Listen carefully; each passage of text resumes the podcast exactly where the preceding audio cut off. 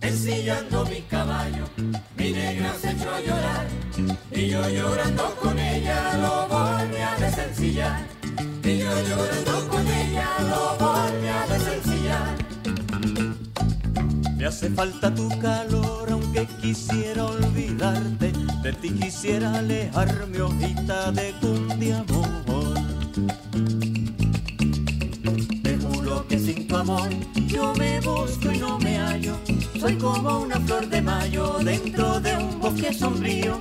Ya comencé a sentir frío ensillando mi caballo. Ya comencé a sentir frío ensillando mi caballo.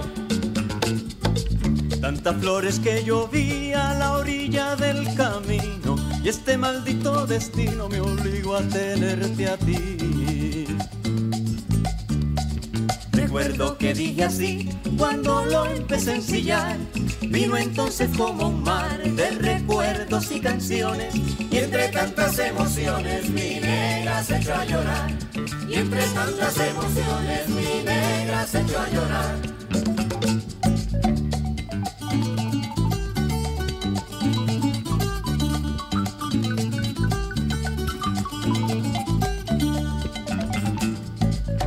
Me dio como una alegría de verla así emocionada, verla mi pecho abrazada y dije lo que sentía. Quizás la culpa era mía, o quizás mi mala estrella, o tal vez la noche aquella buscando la culpa sigo. Ella llorando conmigo y yo llorando con ella. Ella llorando conmigo y yo llorando con ella. Y así cambiaron las cosas de grandes a pequeñitas. Las penas fueron penitas y las espigas a rosas. Y así entre frases hermosas nos volvimos a abrazar. El río retornó al mar, se oyó el cantío de un gallo. Y yo yendo a mi caballo lo volví a desencillar. Y yo yendo a mi caballo lo volví a desencillar ensillando mi caballo, mi negra se echó a llorar y yo llorando con ella lo volví a desencillar y yo llorando con ella lo volví a desencillar. Buenos días Puerto Rico, bienvenidas y bienvenidos a otra edición de Dialogando con Beni. Esta es su servidora Rosana Cerezo, empezando con esta sabrosa canción de Haciendo Punto en Otro Son que me devolvió allí a, mi niñez, adolescencia, no sé qué, eh, más o menos como en los 70, y, y que nos da ese sabor a campo en la letra del amigo Silverio Pérez, nos da ese sabor a campo y ese sabor a campo es el que quería traerles a ustedes para comenzar nuestro programa porque vamos a tener un programa muy especial y diferente también. El programa pasado hablamos de historia, de historias oficiales. Eh, trajimos a dos profesoras, doctoras en historia, eh, la profesora Nieve de Los Ángeles Vázquez y la profesora Silvia Álvarez Curbelo. Hablamos de esa historia de los comienzos de, nuestro Puerto Rico moderno, ya bajo, eh, una vez invadido por los Estados Unidos, figuras de, como la de Luis Muñoz Rivera. Y eh, pues fueron mixtas, eh, a la gente le encantó ese programa y a la misma vez pues fueron mixtas las reacciones de shock de enterarse de, de cualidades negativas de una figura histórica tan importante como Luis Muñoz Rivera, a veces vergüenza, a veces rabia, a veces hasta un poco de coraje con la historiadora incluso por, por traerlo, por, por traer ese tipo de, información a quien, de quien se eh, conoce como un prócer, de quien haya venida. Em, entonces me quedé reflexionando, ¿y qué es la historia? La historia es solamente la historia de las invasiones, de los ejércitos y los coroneles. La historia es nada más la historia de nuestras instituciones. Eh, pues no, la historia es todo eso, pero es mucho más. Es la historia de todas las personas que vivimos, hacemos nuestras vidas familiares, hacemos este tejido que se llama país, que se llama cultura, de manera anónima. Eh, y ahí, para mí, yace mucha de la grandeza de este país. Ahí se encuentra, pero es difícil a veces encontrarla en libros.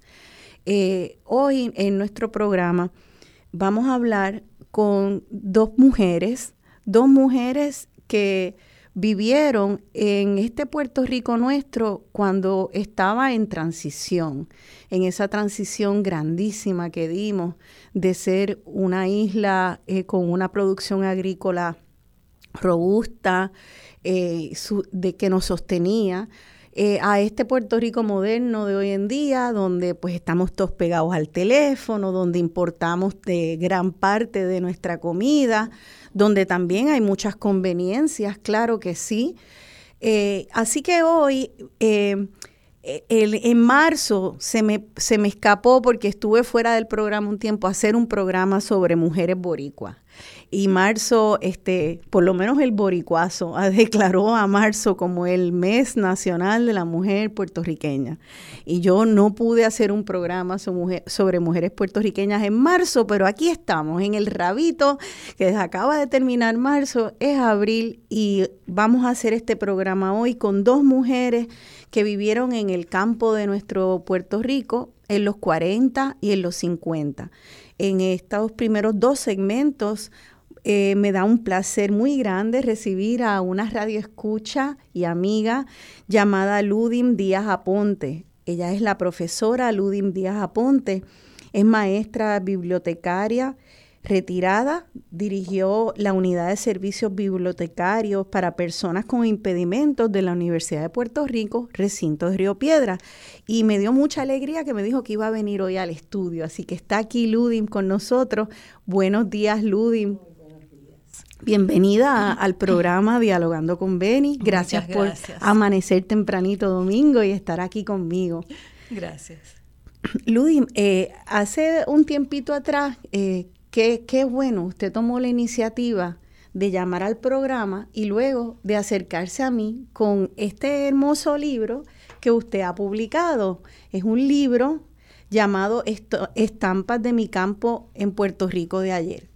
Y yo eh, empecé a hojearlo y ahí me di cuenta eh, de que esto es un pequeño tesorito, que estas son las historias por las cuales a mí me encanta acercarme a la gente mayor de, nuestro país, porque eh, oigo de un pasado donde podría haber dificultades, y claro que sí, ahí las había y muchas, pero había mucha conexión humana, había mucho sentido de propósito, mucha comunidad, eh, mucha conversación y también mucho, mucho trabajo.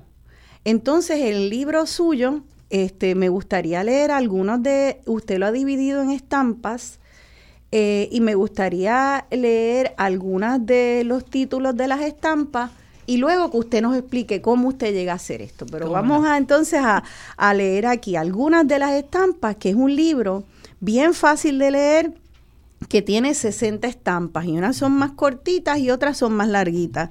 La primera, la agricultura como sustento. Otras como el VIX, el molino de piedra, el fogón y los alimentos, seguir a una gallina, la miel, los árboles, lavar y planchar, el fiao, las bodas, la llegada de electricidad, los purgantes, los juegos, la Semana Santa que por ahí viene, eh, contemplar el amanecer y una nana. Esos son ejemplos de algunas de estas 60 estampas. Exacto. Cuéntenos entonces, Ludim, eh, dónde usted nació eh, y este libro tiene que ver porque usted vuelve atrás a esa infancia y esa, a esa niñez. Bueno, eh, muy buenos días a todos. Yo nací en Río Piedras, pero en realidad me llevaron a nacer a Río Piedras desde el barrio Santa Rita de Urabo, que queda exactamente en frontera con Trujillo Alto. En la finca, yo vivía, vivía mi mamá ahí en la finca de mi abuelo. Y en esa finca fue que yo nací, fue que me crié. Luego que me casé, estuve fuera de esa finca un tiempo y al final volvimos a la finca, ahora es nuestra, y allí terminamos de criar nuestras cuatro hijas. Mira para allá, qué chévere. Y usted entonces en esa finca, ¿cuándo nació? En el 43, el 14 de abril del 43. ¿Y regresa a esa finca de bebecita o de niña? No, salgo de esa finca al casarme allá a los 21 años y regreso cuando mi hija menor tenía 7 añitos y ahora tiene varios años. casi 50. qué bien, qué bien. Pero a lo que me refería es que como nace en Río Piedras y la y la traen otra vez chiquitita. no, no, no, fue solamente el acto de nacer. Parto. Ah, el parto. porque fue un parto difícil. Y en los campos acostumbraban que cuando la comadrona que iba al campo decía, este parto es difícil, yo no puedo porque en mi caso esta niña viene de pie. Por lo tanto, hay que llevarla al pueblo se buscaba alguien que tuviera un carro en aquel entonces, que no era mucha gente, pero siempre había quien ayudaba. Llevaban la persona a un hospital y en ese hospital entonces la mamá daba luz y luego la regresaban a su casa. Mira qué sabio de la comadrona, ¿no? Saber identificar que la bebé venía de pie y que era mejor entonces que el parto fuera en un hospital. Eh, entonces, pues, Cuéntenos de ese campo y esa casa. Primero que está en la casa de unos abuelos, abuela y abuelo, ¿cómo se configuraba esa familia? Pues yo me crié con mis abuelos. Cuando yo me quedo con mi papá, voy a vivir a casa de mis abuelos. Esa casa que construyó mi papá, porque mi papá era constructor, hizo una casa que ya era eh, bastante de cemento. La iban transformando de lo que fue una casa de madera a una casa de cemento. Y en esa casa pues vivíamos mi abuela, mi abuelo y dos tías y dos primas. ¿Y su papá? Y mi papá que vivía hasta que volvió a casarse. Ya, ¿y su mamá? Mi mamá emigró a los Estados Unidos en aquel boom de personas que se fueron a los Estados Unidos buscando pues eh, una mejor eh, vida, ¿verdad? Cómo vivir mejor. Porque esa gran diáspora de los 40. Esa diáspora, en esa diáspora sale mi mamá y entonces yo me quedo en Puerto Rico con mis abuelos. Siempre hubo comunicación entre mi mamá y yo. Y eso era muy en lo lejos. ¿no? Y eso era común que los abuelos también criaran. Lo es oh, hoy en día y lo era entonces. Sí, sí, sí. De hecho, creo que la, la, otra invitada nuestra también tiene esa historia de abuelos que la criaron y ella no quería ni siquiera volver a la casa este de, de los padres. Así que a usted también los abuelos la criaron. Mis abuelos me criaron, sí. En ese campo. Y entonces esa, eh, ese, esa finca eh, ¿Cómo formaba parte de la vida familiar de ustedes? Bueno, eh, en realidad esa era la finca que nos daba el sustento porque mi abuelo salía muy temprano en la mañana y luego de ordeñar las vacas y traernos la leche, se iba al campo, a, a, la finca. Y entonces allí él sembraba, ahí yo enumero en el libro todas las cosas que mi abuelo sembraba. Es increíble. Como por ejemplo, todo lo que teníamos. Eh, vamos a, así como de su memoria. Sí, sí, sí. Eh, eh, mi abuelo sembraba cacao, sembraba café, que lo utilizábamos durante, durante todo, durante todo el, año, el café y el, y el cacao que usábamos. ¿Y era para producción de la casa? De la casa. Era producción de la casa nada más. Había otras cosas que él vendía, por ejemplo, los gandules. Hacíamos desgranes de gandules en las noches con todos los vecinos que se reunían con nosotros, se hacía ese desgrane de muchos sacos de gandules. Y entonces mi abuelo, eso sí, los vendía en la plaza. bajaban en un carro hasta la plaza en Río Piedra y ahí los vendía en la plaza. Y esos vecinos, porque esto era una finca, para tratar de imaginarme, eh, ¿eran vecinos que tenían fincas igual de grandes o eran personas que vivían dentro de la finca de ustedes y ayudaban a, sembrar y a en el cultivo? ¿Cómo era? Muchos de estos vecinos vivían en fincas alrededor de las de nosotros. Muchos de ellos vivían lo que llaman eh, agregados, que eran las personas que eh, el dueño de la finca le daba un lugar y en ese lugar esa persona podía construir su casita. Y generalmente trabajaba para ellos. Sí. Eso eran los más que había alrededor de casa que venían entonces ayudar. Algunos eran familiares, porque había muchos familiares cerca que vivían cerca. Y entonces esa noche nos reuníamos en la casa mi abuela preparaba el chocolate y preparaba el café y entonces desgranábamos gandules toda, bastante, hasta bastante tarde, que no era costumbre acostarse tarde, pero esa noche sí. Mira qué bien. Y entonces todos se llevaban su bolsita de gandules para su casa, porque yo me imagino que al otro día ellos, este, muchos de ellos, ¿verdad? Eh, harían su arrocito con su gandules. Arrocito o su sopón. O su sopón pero este y a veces eran muchos hermanos que se llevaban su gandulito y al otro día pues su mamá le haría su soponcito. Y así que eso era todo un evento, ese desgrane de los gandules era un evento que claro, era había un propósito práctico, pero a la misma vez ahí ustedes me imagino que estaban haciendo comunidad. Oh, sí. Eh, como cuántas personas usted recuerda en esos desgranes y cuánto ¿Desde qué edad, qué edad usted recuerda eso de los desgranes? Como siete, yo diría. Siete que personas. llegaron a ver en algún momento. ¿Se sentaban alrededor se de sentaban, Este, se sentaban ahí en el balcón, en la sala, y entonces mi abuela le daba las ditas, que eran las ditas, las ditas son las que se usaban para desgranar. Y era interesante porque como que había una competencia. Había quien llenaba primero la dita. Y esas manos eran veloces, pasaban sobre los gandules tan rápido y yo como niña los observaba y decía, wow, qué interesante mirar esto. Pues claro, eran muy hábiles porque lo habían hecho tantas veces, así que iban a las millas, a las, millas. Y se hacían cuentos y se hacían historias. Y en la esquinita del balcón mi tío Juan contaba historias de fantasmas que había visto por la quebrada, que pasaba un fantasma, un jinete sin cabeza y, y todas esas cosas a mí me interesaban como niña. Yo tendría, qué sé yo, siete años, quizás ocho. y para mí eso era tan interesante y tan y me daba tanto miedo a la vez.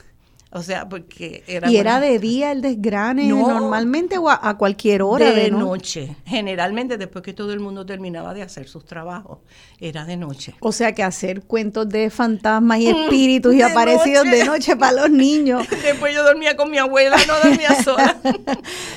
Pero entonces así se pasaba mucho del folclore y de las leyendas, me imagino. De las leyendas de, Puerto Rico, seguro que sí.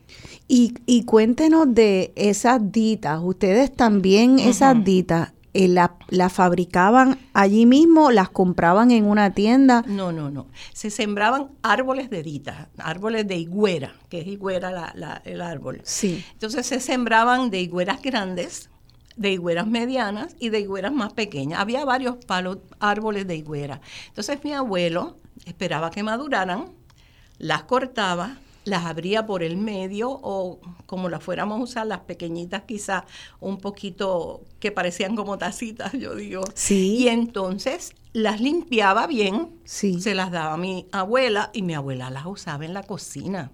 Se usaba, se usaban los cacharros.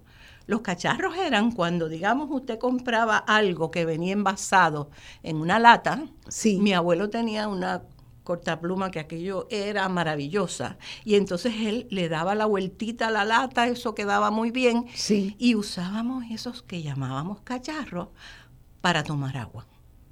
Ah, para tomar agua. ¿Y, le ponían algún asa, un mango o así mismo, ese cacharrito de metal. Mismo ese cacharrito se usaba para varias cosas. Y siempre recuerdo que a mí me parecía que el agua en cacharro era más fría. Sí lo es, sí. Que, la, que, ese metal se pone muy frío, ¿no? Sí, es verdad, es verdad. O sea, es que, fíjese, es que es interesante porque me está diciendo que entonces el, tenían cacao, tenían café y tomaban entonces café, ese café era para el consumo, de esa pequeña comunidad, tanto la familia que eran los terratenientes como los arrimados, los familiares y las personas que trabajaban. Lo mismo el chocolate.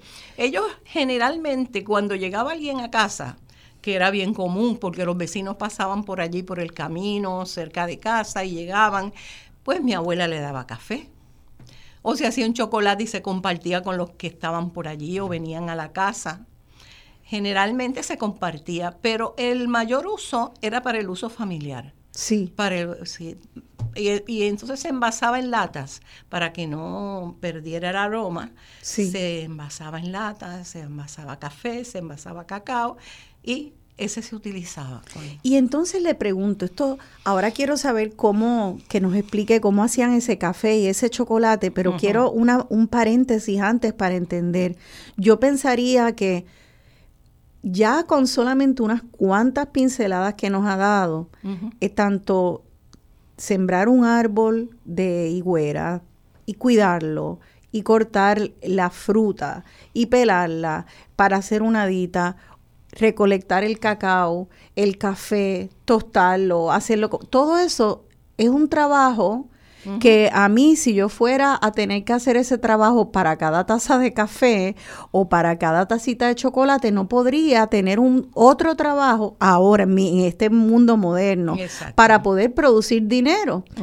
¿Cuál era entonces el, la, el trabajo que les ayudaba a ese, a ese hogar?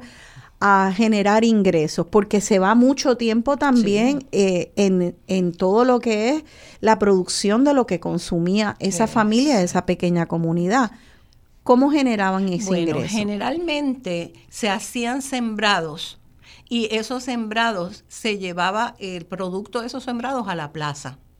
Yo recuerdo un sembrado de tomates que hizo mi abuelo y consiguió unas cajitas que, parecía que se hacían con palitos y llenaba ahí todos esos envases de tomate y luego se llevaban a la plaza y se vendían. O sea que era la, industria y el trabajo de ellos era la agricultura. La agricultura. esa finca era una finca productiva, más allá de lo, que le producía la familia. Sí, mi abuelo, mi papá, mi tío, eh, mi tío y, y, mi papá le ayudaban cuando había recolectado recolección, ¿verdad? Cuando había que recolectar. Sí. Y entonces, recuerdo un sembrado de lechugas, por ejemplo, que ellos lo que hicieron fue que hicieron una represa en la, en la, una quebrada que baja por la finca, la quebrada Negrito, que nace ahí en la finca.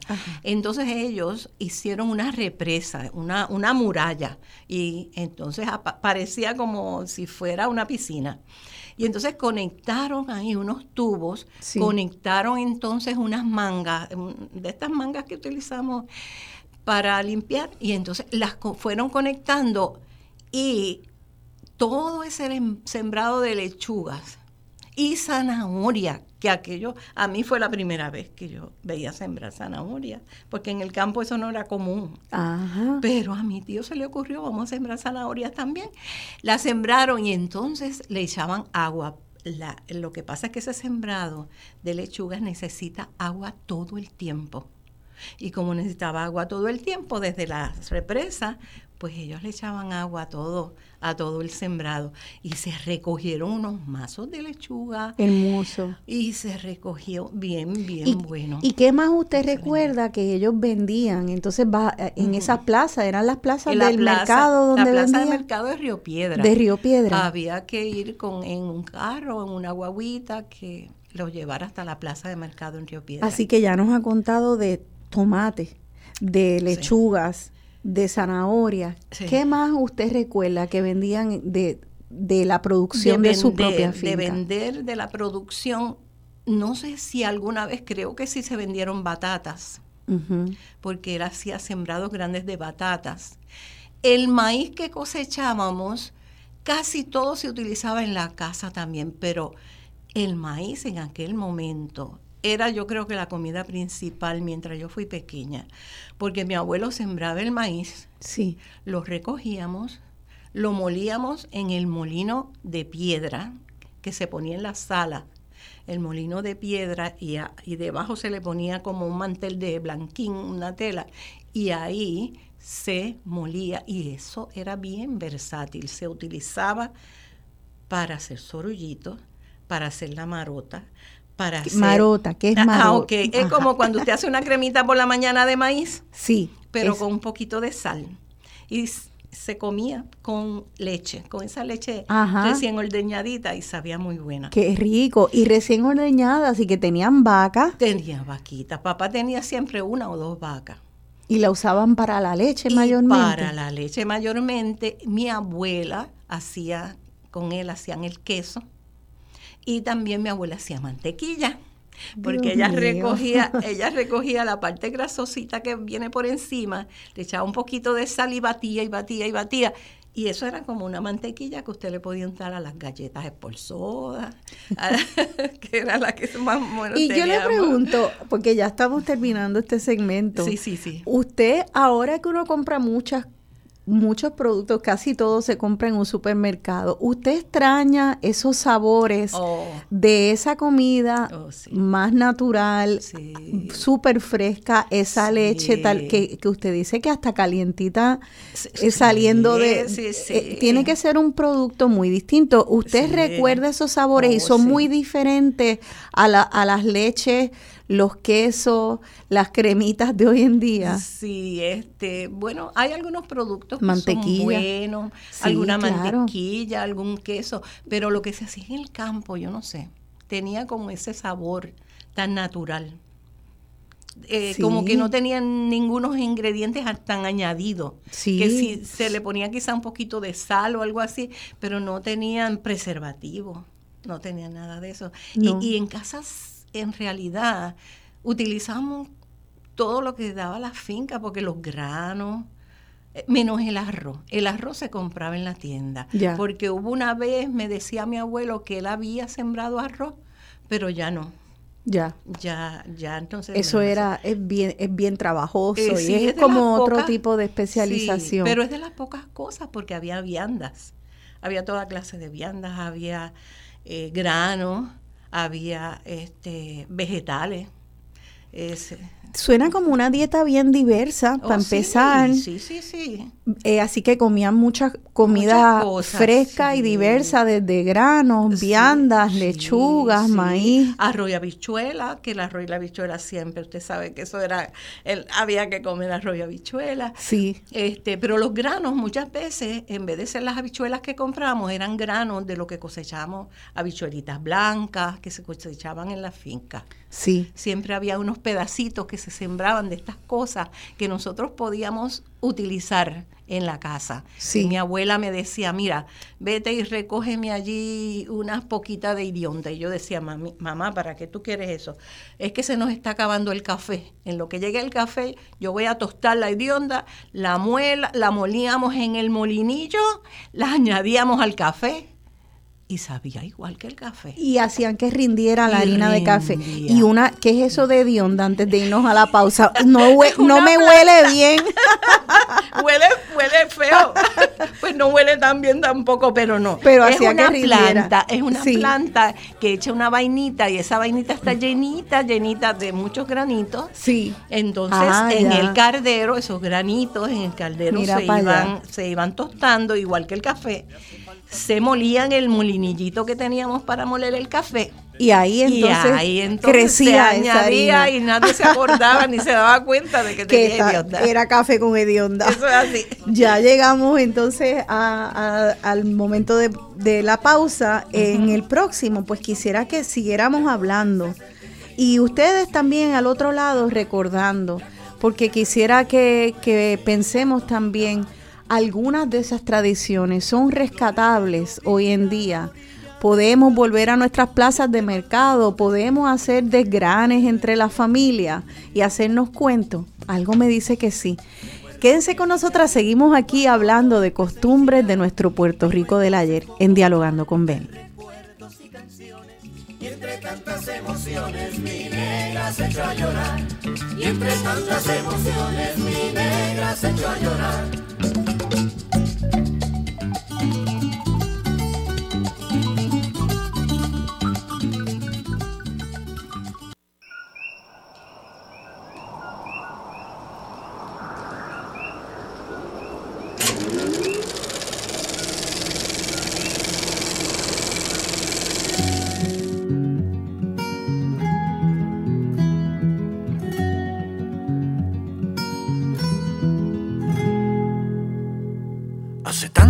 Yo estoy reconectando, escuchando al ayer. Recogiendo cada gota de ese monte que me ha visto nacer.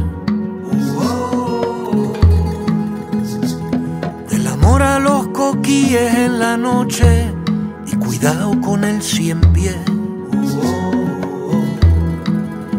Y las estrellas, cucubanos en mi piel.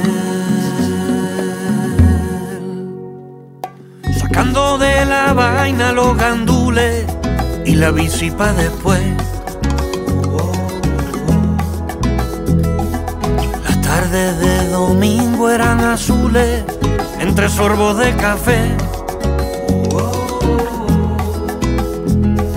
Saliendo de la iglesia con el viejo, puesto para un abrazo que decía, que decía así. Compa, y vámonos pa'l campo que me ha llamado Mila. Escucho la voz del monte susurrándome en poesía.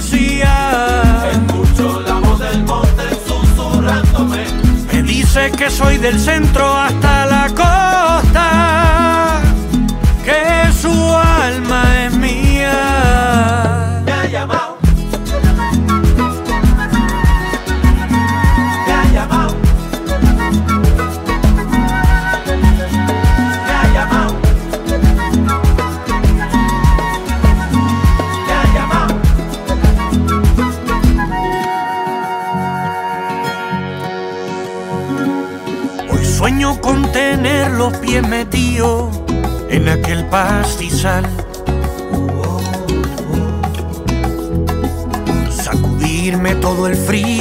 río recorriendo el matorral.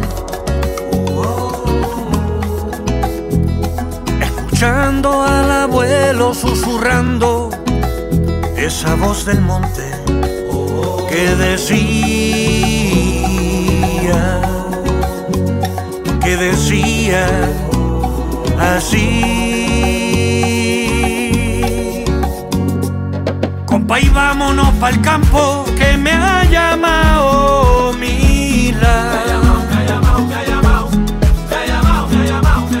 Escucho la voz del monte susurrándome en poesía. Escucho la voz del monte susurrándome. Me dice que soy del centro hasta la costa,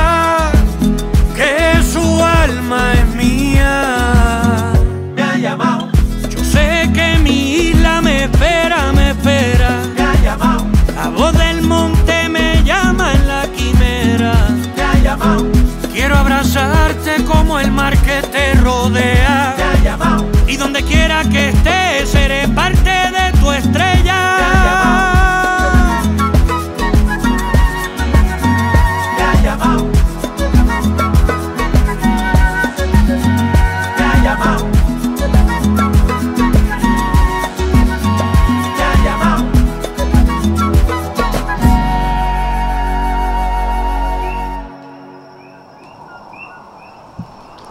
De vuelta dialogando con Beni, yo soy Rosana Cerezo y estoy dialogando con la profesora Ludim Díaz Aponte, autora de un libro de memorias de su vida llamado Estampas de mi campo de Puerto Rico de ayer. Esa canción, La voz del monte, de la autoría y en la voz de Hermes Croato, tan hermoso. Eh, esa voz de Hermes que me acuerda tanto a la de su papá, de Tony Croato, y que también rinde tributo, al igual que lo hizo Tony, a los encantos de esta patria. Y no podemos olvidarnos, porque como dije, este programa viene sobre los talones de otro eh, de una historia, tenemos una historia muy cargada de violencia, de coloniaje, de imposiciones y podemos eh, pensar que todo es, todo es malo. Y por eso este programa es un bálsamo para muchas de nosotras, para rescatar esa parte de nuestra historia que no tiene por qué perderse que aunque se, se hayan perdido muchas de esas costumbres, eh, yo creo que son rescatables y con eso nos quedamos, ¿no? Hay, obviamente, hay cosas que yo no necesariamente quisiera rescatar, de las cuales le quiero preguntar luego, como por ejemplo la letrina, porque yo hasta la recuerdo en mi niñez. Eso, pues mira, este, no hay que estar rescatándolo todo, aunque, aunque a saberme si una letrina tiene algún tipo de beneficio ecológico, yo no dudo que alguien me diría que tal vez hacía menos daño que, que poner tuberías, no sé. Pero, pero hay otras cosas que aún si nosotros no tuviéramos estos sembradíos como ustedes tenían, que ahorita vamos a hablar de todo lo que esa finca sembraba. vendía y consumía para consumo propio, eh, aún comprando, por ejemplo, en la plaza del mercado, eh, unos gandules, ¿por qué no rescatar el desgrane? Invitar a vecinos o invitar a familiares Recuerdo a mi papá mucho, este, tratando de, convencernos de hacer ese desgrane. Y nosotros tener una resistencia grandísima, porque ya éramos muchachones de la ciudad que no entendíamos el contexto. Hubiera querido que tal vez, y lo llegamos a hacer un poco, lo llegamos a hacer, pero no estaba todo ese contexto eh, comunitario que usted explica. Yo creo que, que es muy chévere la idea de, traer a la familia, pero ¿cómo se convoca si no se valora? Si las personas a quien uno está convocando a hacer la actividad no la valoran. Por eso son estos programas, para entender cuál era el valor oh, de eso. Y usted eh, describe que en esos desgranes ustedes, primero había varias generaciones, ¿verdad, doña Ludin? Sí, habían de los muchachos más jóvenes del barrio hasta personas que ya eran un poco mayores, casi todos trabajadores de las fincas por allí. Así que había distintas clases sociales, oh, distintas generaciones. Oh, eh, eh, desde la niña que está escuchando el cuento de los aparecidos hasta que ya sea suficientemente grande como para, para este, también empezar a desgranar lo que eh, yo veo de valor ahí es un país que se habla más allá y se conversa y se sienta a la mesa, más allá de clases sociales, más allá de edades, no cada cual en una cápsula, que luego no nos entendemos y nos preguntamos de dónde sale la violencia. Pero si es que no podemos encontrar actividades que nos unan y veamos la, humanidad, cuénteme, sí. ¿cómo, había, una, había una ayuda mutua que yo siempre observé cuando mi abuelo araba la finca y tenía ah, algún problema que, que se encontraba en ese momento, los vecinos los vecinos muchas veces vinieron y le dijeron, ah, pues don Santiago, le ayudamos con esto. Y ellos ayudaban. Lo mismo mi abuelo, si tenía que ir a ayudarlo, mira, me faltó alguien que me guíe los bueyes. Pues yo voy mañana, yo mañana te ayudo un rato. Había esa ayuda entre ellos. Había un señor que tenía de esto, que era como unos baños largos que hacían para que las vacas pasaran por ahí para quitarle eh, las garrapatas a las vacas. Se bañaban en esos baños. Pero, ¿qué pasa? Que mi vecino que podía, ¿verdad? El hijo de don Juan Besoto, que, que estaba ahí al lado, pues ese este, tenía esa, esa piscina, como yo le decía, de un lado a otro. Todas las vacas de por allí, las de mi abuelo, las del otro vecino, las del más allá, todos podían usar ese baño. Y era algo común. O sea, se lo prestaban. Se ayudaban. Si, si, la vaca de casa estaba enferma, podía venir alguno de los vecinos. Mire, don Chago, hágale esto. Vamos a darle esto a la vaca. Me acuerdo una vez que yo me asusté porque la vaca estaba inflada, se había ahogado con una toronja y vino uno de los vecinos, vino uno de los vecinos y, y, le, y le puso como una aguja para que, para que se le vaciara la barriga de la vaca se fue vaciando. Y yo Como un globo. Dios mío, ¿qué es esto? Y funcionó. Y funcionó. ¿Cómo lo hicieron después? Yo no sé, pero eso me, llamó mucho la atención. Qué increíble. Y yo creo que cuando nosotros estamos en crisis y de repente ahí estamos, después de que nos ha azotado un huracán, vuelve a salir por la necesidad, eh, el tirarnos cables de una casa a otra para ayudarnos, el buscar a ver cómo podemos ayudarnos con los escombros. Lo que es distinto a lo que usted de eso a lo que usted está diciendo es que aún sin la crisis, en el día a día, aún cuando estábamos eh, bien, eh, había, había esa estar pendiente uno del otro para las cosas pequeñas. Yo creo que son, esto es importante para en la cotidianidad, pensar a nivel individual, si otra persona no lo hace por nosotros, ¿cómo nosotros podemos hacerlo por otra persona, iniciar, modelar esa conducta. Y tal vez nos contagiamos uno de otro porque cogemos ejemplo, ¿verdad? De mira, esta persona sin que yo pidiera ayuda se ofreció, pero para eso hay que tener los ojos abiertos, mirar qué está pasando en casa de nuestros vecinos y preguntar si no vemos nada, este, ofrecer y, y es es que se vive mejor. Entonces quisiera que usted me dijo que hay una lista bien larga de todo lo que producía esa oh, finca para terminar el tema agrícola y movernos a otros que también son interesantes, pero es importante para que entendamos la bendición de esta tierra fértil en la oh, que vivimos, oh, para que sepamos, esta tierra es la misma que, oh, ¿verdad? Usted sigue viviendo y pisando la misma tierra, sigue allí. Entonces, ¿por qué somos un país que importa 90% de, de su comida? ¿Por qué este gobierno nos está haciendo dependientes y nos está quitando seguridad? este, no, no, me, no me refiero a este gobierno de ahora, eh, me refiero a los gobiernos nuestros, no implantan las políticas que honran el lugar geográfico bendecido el cual habitamos. así, que vamos a leer todo lo que hasta los otros días nosotros producíamos. Vamos a, ver esa lista. Eh, en la finca había un área que era eh, más, la tierra más oscura y entonces iba poniéndose más clarita hasta el final que teníamos barro. Y él sabía dónde iba a sembrar cada cosa, dónde mejor se daba y lo que se daba mejor a la orilla de la quebrada, que eran las malangas y estas cosas que se sembraban más a la orilla de las quebradas. Y qué cosas yo recuerdo que mi abuelo en algún momento sembró y que tenía la finca y que era regular maíz, cacao, café, plátano, guineo, patata, calabaza, tomate, lechuga, zanahoria, berro, repollo, quimbombó, pimientos, ayes dulces y picantes, cilantro, cilantrillo, chayotes, yautías blancas, lilas y amarillas, a las que llamaban Kelly, o yema de huevo le llamaba él, que eran amarillas por fuera con un corazón grande y duro.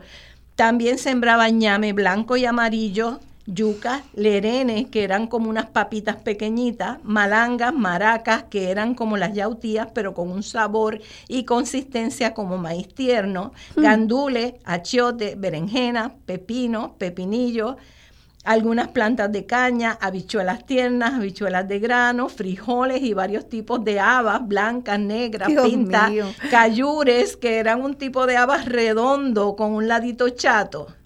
Wow. Y algún momento antes él empezó a sembrar arroz, pero después dejó el cultivo del arroz. Es impresionante y lo que es impresionante y hermoso de esa lista es que primero es pensar en la salud, la diversidad de todos los nutrientes que recibíamos las boricuas y los boricuas cuando comíamos así.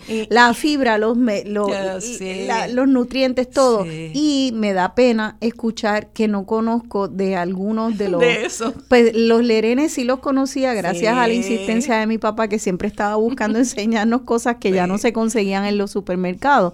Pero hay otros que no que no reconozco. Y eso de, no, me demuestra, ¿verdad? Los, y estoy segura que si mi hija escucha esa lista, reconoce menos que yo. Todavía menos. Eh, entonces, hablando del rescate, eh, creo que debemos de buscar esas cosas y aprender, porque es que redunda en bien para nosotras, para nuestros organismos, nuestros cuerpos, para, para nuestra producción y no hemos hablado de los árboles frutales. Eso le iba a preguntar. ¿Y la fruta? Habían frutas eh, como árboles de mango, habían eh, árboles de china, de toronja de jugo, de toronja de granito. ¿Sabe la toronja de granito? No, no, no la conozco. A mi hija le encanta. Es una toronja que usted la abre y cada eh, botellita de adentro de la, usted la puede ir sacando en vez de así. ¡Ay, qué bonito! Mira para allá. Es más concentrada. Ah, se come más que tomársela. le llaman así toronja de granito. Qué bonito. Eh, había limones agrios, dulces, limones cambutos. ¿Sabe lo que son? Son unos limones más grandes que son bien arrugaditos. Los he visto. Eso. Sí, y son y cómo son de sabor. Bueno, como cualquier limón, un poquito más suave que el un limón. Un poco más suave, ¿verdad? Eso es lo que yo pensaba.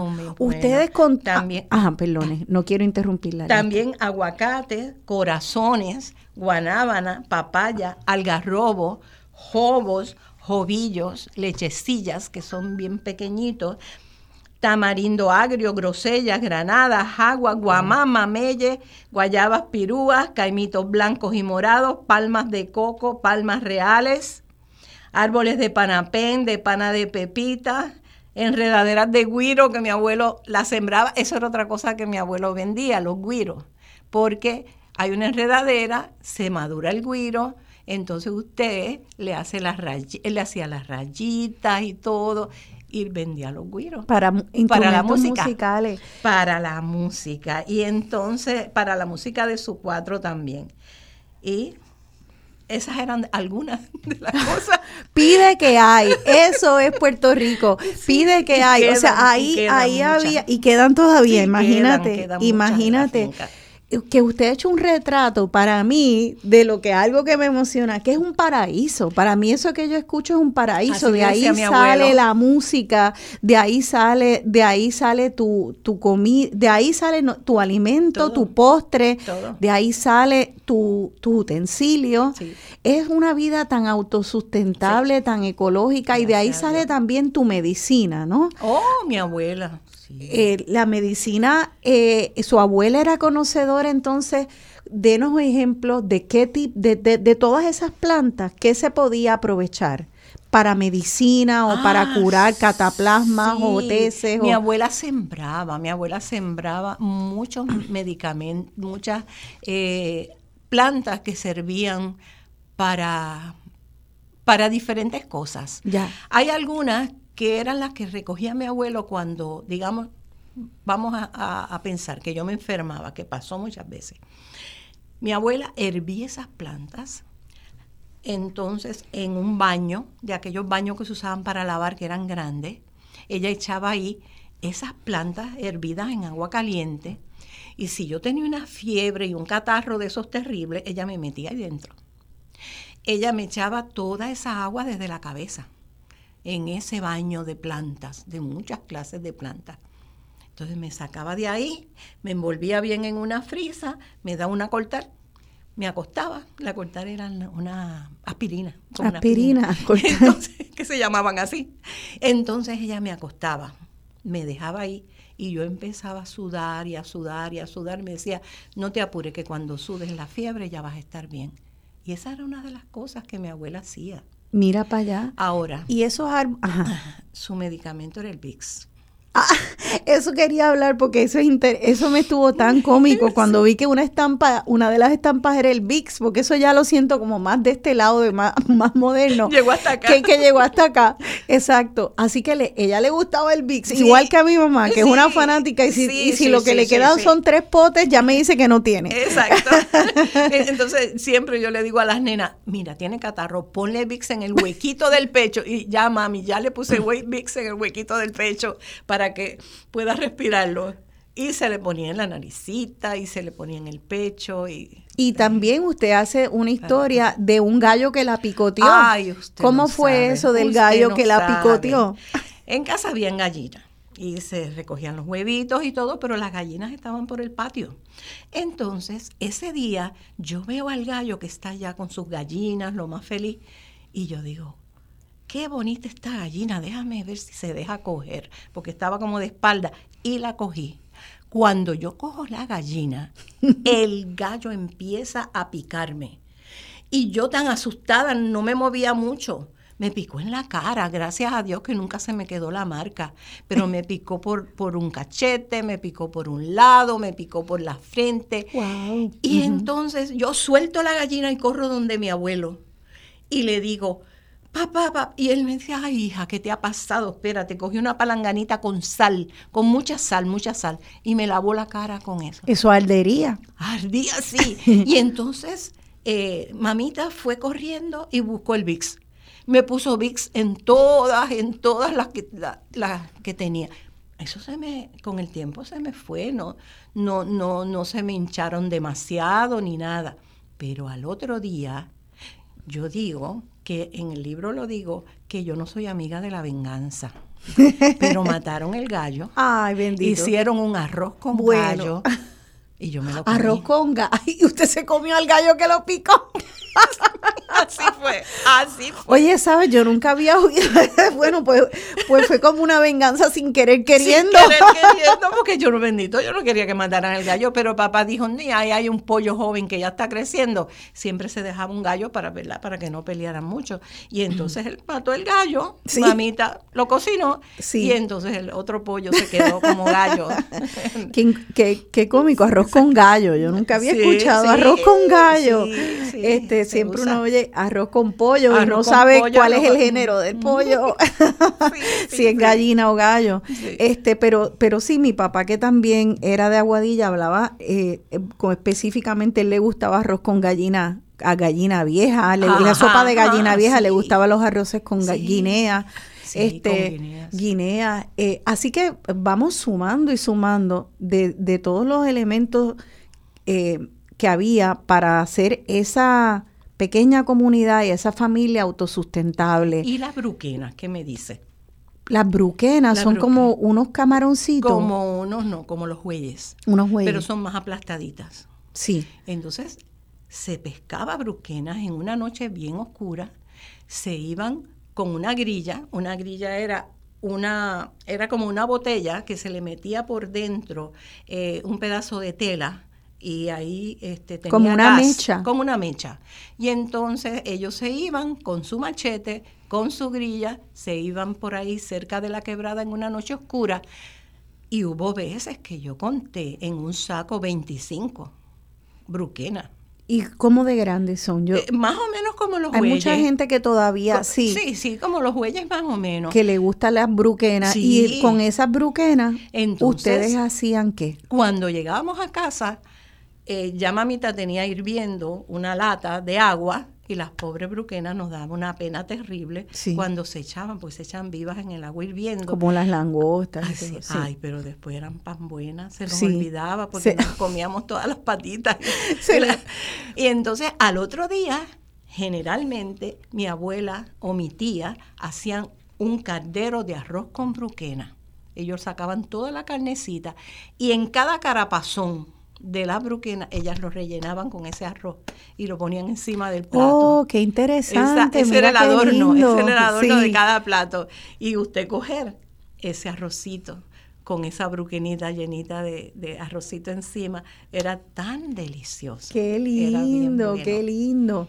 Hablando de esa cocina, usted dijo que eh, se hacían muchas comidas, muchas eh, comidas este, desde las entradas hasta los postres díganos algunas de las cosas que hacían con toda esa abundancia que usted está pues mi abuela aparte hacía de esos arroces y... mi abuela hacía los postres porque con el coco se usaba todo la cáscara del coco se usaba para echarla en la finca para, eh, para composta, digamos ahora. Entonces el coco se utilizaba este, la, la, parte dura, ¿no? El coco para hacer algunos utensilios de la casa. Al igual que las higueras. Al igual que las higueras. Y entonces eh, la, la, tela del coco y el, y el coco adentro se usaba para hacer diferentes dulces, todos los dulces que llevaban coco. Mi abuela, desde tembleque, los desde tembleque, arroz con dulce, eh, eh, dulce de coco ya, este, como es en, en barrita, este, todo eso se, se, podía hacer con coco nada más. Y las frutas. Y las papayas. Y las frutas, eso le. Con papaya, los casquitos de guayaba. Mi abuela hacía unas que se llamaban orejitas de naranja. Eh, perdón, eh, sí, eran como unas orejitas que de, de la piel de la naranja se sacaban. Servía la piel, se le botaba ese sabor amargo y entonces nos quedábamos con esas orejitas con azúcar, deliciosas, deliciosas con un quesito blanco. O sea que es que eh, lo que me está tan maravilloso es que eran como eh, eh, familias llenas de artesanas y oh, artesanos, oh, porque era comida artesanal, eran utensilios artesanales. Un anafre mi abuelo hizo una vez. ¿Qué es eso de un, el anafre? Era una lata y en esa, yo explico en el libro cómo él lo hizo, era una lata y entonces yo recuerdo que él le puso algo en el medio, como unas rejillas en el medio, y entonces eh, le ponía fuego, le ponía carbones por abajo, los prendía y entonces eso de alguna forma se tapaba y eso parecía como un hornito. Y ahí dentro recuerdo mucho que hacíamos besitos de coco. Porque, mira para allá. Porque con, los cocos guayados, ¿verdad? Que, que rayados, entonces se, se ponían en una bandejita y ahí se como un barbecue chiquito como un barbecue chiquito y no pero quedaban tapadito. y quedaban ahumados quedaban como ahumaditos sí, con pero, pero sabían delicioso yo recuerdo el sabor qué fantástico eh, ah, perdone, la, las naranjas eran gachitas, gachitas de naranja era que le llamaban. Gachitas de naranja. Gachitas de naranja, a la piel de la naranja, que muchas veces, mucha gente lo debe recordar. Qué fantástico. Y cómo me encantaría a mí probar muchas de, estas de estos postres y de estas comidas. Eh, no sé, qué, qué, nostalgia tan grande porque nunca, nunca llegué a conocer ese Puerto Rico. He podido ver algunos asomos y, ver algunas cosas porque eh, tengo una familia curiosa que siempre hemos estado buscando ese tipo de cosas, pero para mí, este, creo que lo más importante de lo que usted narra es darnos cuenta que ese conocimiento está aquí en personas como usted, todos, muchas de los radioescuchas que nos escuchan lo vivieron. Y, y ahora mismo, si lo pasamos a nuestras hijas e hijos, nietos, bisnietos, eso todo se puede hacer. No hay que esperar a que nos arrase un huracán para saber hacer cosas. Exacto. Para saber eh, rescatar recetas y hacer comunidad. Así que en el próximo segmento vamos a darle la bienvenida a Olga Rivera, una radioescucha nacida en San Sebastián del Pepino, ahora vive en Texas, parte de nuestra diáspora que quería que estuviera representada en este programa también. Y vamos a seguir la conversación sobre este Puerto Rico lleno de manos conocedoras de medicina, de comida, de siembra, de autosustentabilidad. Quédense con nosotras, estamos en Dialogando con Ben.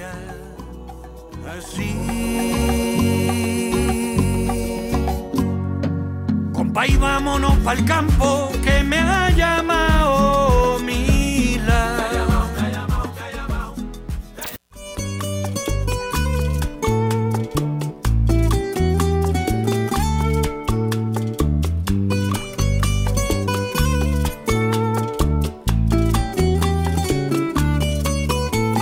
Arrímese mi compay y suba por la vereda la brega y tráigase a la coma. Yo pondré mi lelola y usted un acorde sencillo. Mientras nos damos un pocillo de café de aquí colado. Ahora que usted ha llegado, y se lo va a ser sencillo ahora que usted ha llegado, irse no va a ser sencillo.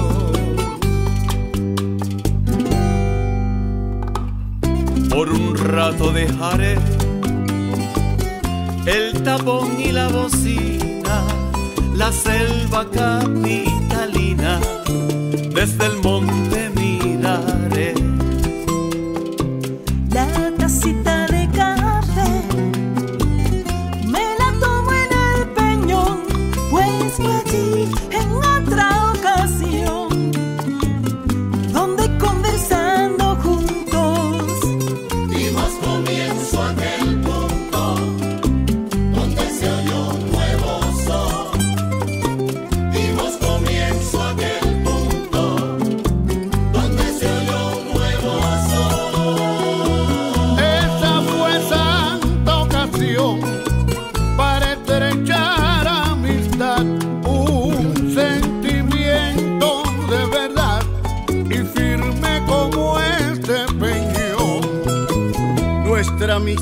and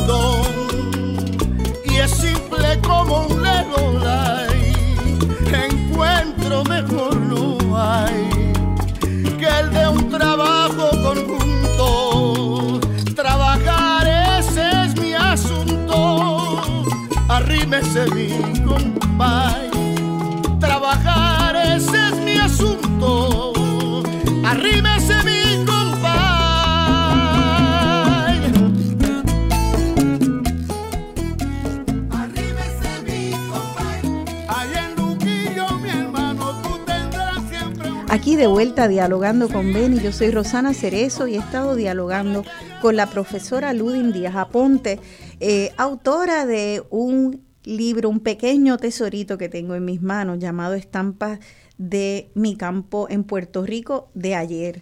Esta canción, Arrímese mi compay, de Silverio Pérez, pues, pues sí, habla de, de ese Puerto Rico donde se trabaja, donde se tiene eh, hermandad, pues arrímese mi compay y mi comay a estas historias que estamos haciendo hoy aquí para que no olvidemos, todavía hay muchas personas que trabajan duro para mantener sus fincas así, productivas, eh, tener... Eh, pasar ese conocimiento a otras generaciones.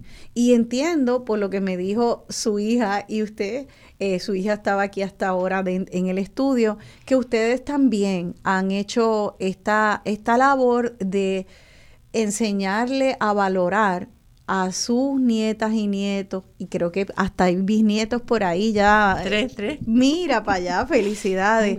este, ellos, es, eso es difícil, hacer que eh, los niñitos valoren estas historias, les puede parecer como algo de otro mundo, ¿Cómo lo ha encontrado esa, ese trabajo de poder entusiasmarlos para que de alguna manera lo hagan y no que, no sea solamente como la historia de otro planeta? ¿Cómo se hace? Pues sucede que generalmente los nietos se quedaban con nosotros durante vacaciones, durante días libres. En muchos momentos, algunos hasta vivieron un tiempito con nosotros, este, qué sé yo, mientras eh, conseguían una casa. Entonces, pues, ¿qué pasa? Que ellos tuvieron siempre, siempre un acercamiento hacia esa finca que tenían allí. Ellos salían corriendo a buscar guayaba, eh, se mojaban en el agua, se iban a la quebrada a ver los pececitos que estaban ahí en la quebrada, subían a la parte más eh, alta cogían una yagua y se tiraban en yagua por algunas de las áreas eh, más más altas, más se tiraban ahí. Este, o sea, que ellos siempre estuvieron en contacto con esa naturaleza. Vamos a parar ahí entonces, porque creo que lo primero que me está diciendo es que hay que llevar entonces a nuestros niños y oh, niñas a esa naturaleza, oh, la exposición a oh, ese espacio natural, especialmente si estamos encerrados en nuestras cajitas de concreto en una urbanización, esa exposición para que puedan tener actividades divertidas. Usted entiende que es lo primero, antes de hablarle de nada, que ellos mismos tengan esa experiencia directa. directa. Cierto. Así que sus nietas y nietos tuvieron esa exposición y se tiraban en yagua, iban al río Ahí ya entonces los atrapó a una quebradita. Y ahí fue más fácil atrapar la imaginación oh, de ellos, me oh, imagino. sí, oh, sí. Este, para ellos ir al campo era fiesta. Ay, vamos a casa de papá y mamá, vamos para el campo. Había una de las primas que tenía un caballo y entonces allá iban, vamos para casa de Liani que nos preste el caballito. Y era un caballito que muchas veces lo usaron para correr por yo asustada, porque, ¿verdad? Eh, corrían por allí. Pero era esa exposición a una noche de luna llena donde subíamos caminando hasta la parte más llanita, porque la finca es bastante eh, jaldita, escabrosa, pero tiene muchos llanos, tiene algunos llanitos. Y subíamos ahí en esa noche y veíamos cómo esa luna llena salía por detrás de la montaña y ellos la miraban y la miraban hasta que esa luna se posaba allá arriba y para ellos eso era una experiencia tan hermosa. Son experiencias tan lindas que se viven en el campo. Escuchar, mi nieto una vez se acuesta así en, la, en el camino y llega y me dice, yo le digo, ¿qué tú hacías? Te me perdiste un rato. Mamá, me fui me acosté en el camino y empecé a escuchar todos los sonidos, todos los sonidos que yo oía, los pájaros, la abeja, y todo, todo lo que yo oía. Y, y, que, y que muchas cosas se oyen, mamá, mira en el campo. Mira qué lindo. Y ahí está mi segundo comentario. Y es que, fíjese, está demostrado que científicamente que cuando se medita, eh, baja la presión sanguínea, baja el estrés, aumenta la concentración. Y lo que usted describe que estaba haciendo su nieto era exactamente lo que es una técnica de meditación, que es calmar la mente y escuchar tu entorno, ponerte en contacto con tu respiración, los sonidos de tu cuerpo y de tu alrededor. Hoy en día este, las redes sociales crean todo lo contrario a cuando uno está en espacios naturales, que es, crean mucha ansiedad, mucho sentido de, de, de, no ser suficiente, de tener que arreglarte, de, de, estar en una competencia y una carrera donde siempre acabamos perdiendo y donde nosotros de alguna manera no somos maravillosos y no estamos completos, porque eh, vinimos como con defectos de fábrica, eso es lo, y siempre hay que comprar algo para curar ese defecto, para eso no pasa cuando estás en la naturaleza, empiezas a sentir lo contrario.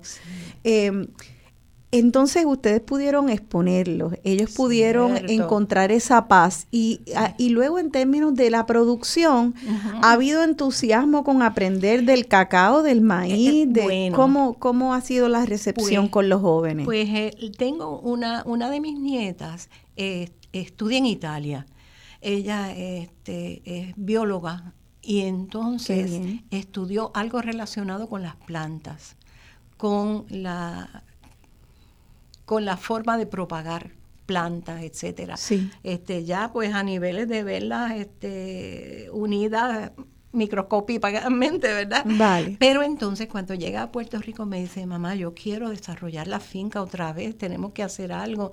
Qué Quedan muchos frutos, quedan muchas cosas, guineos, plátanos, este, yautías, esto, lo otro. Sí. Pero podemos desarrollarla mejor, mamá. Ya. Entonces lo que hizo fue que habló con las otras primas y tienen muchísimos, muchísimos arbolitos de cacao ya, de los árboles que nos quedaban de cacao. qué lindo. Tienen, le diría, allí quedan para sembrar como 20 arbolitos de cacao todavía. Qué fantástico. Y ya han empezado a sembrarlo. Digo, ellas no son unas especialistas, digamos, como mi abuelo, que sabía dónde sembrarlo. Por algún lugar hay que empezar. Pero me dijeron, mamá, vamos a sembrar uno aquí, uno allá y uno más allá, a ver dónde se dan mejores. Y sabes que y empiezan a probar así. Ahí es que viene eso, esa frase de la canción Arrímese mi compadre. Ahí es que viene esa conversación intergeneracional donde tú buscas en tu comunidad o fuera o hasta en el internet hablando, quién sabe cómo es la mejor manera de sembrar, cómo, hacerlo? cómo se hace, cómo lo cosecho, cómo lo preparo en ese chocolatito caliente con canela. Así que qué alegría me da escuchar pues, que, que, ustedes en su familia pues tienen jóvenes que están, están cogieron la antorcha y están corriendo con ella. Yo creo que muchos de nuestros jóvenes boricuas lo están haciendo. Eh, tenemos que unir más, tenemos que eh, también seguir estas conversaciones porque para convocar hay que valorar. Y para valorar hay que hablar, conversarlo y hablar por qué es valioso. Así que vamos a unir a esta conversación, como anticipé en el otro segmento, a nuestra próxima invitada. Ella es la señora Olga Rivera, ella es nacida en el pueblo de San Sebastián del Pepino, es artesana. Y desde allá donde ella vive, en San Antonio, Texas, eh, también eh, se animó a poner sobre papel, aún no ha publicado, pero espero que esto le entusiasme hacerlo, eh, las memorias de su niñez en San Sebastián del Pepino. Quería que se uniera a nosotras porque también muchos de nuestros puertorriqueños y puertorriqueñas que tienen este caudal de conocimiento, al igual que usted, Ludim, están en la diáspora. Y hay que entender que hay que hablar y mantener siempre este diálogo con nuestra diáspora. Así que para mí es un placer darle la bienvenida hoy a Dialogando con Beni a mi amiga, la señora Olga Rivera, directo desde San Antonio, Texas. Buenos días, Olga.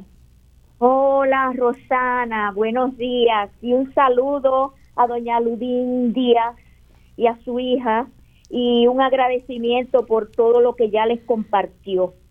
¿Verdad que sí? Gracias, gracias, igual, igual a usted. Sí, gracias.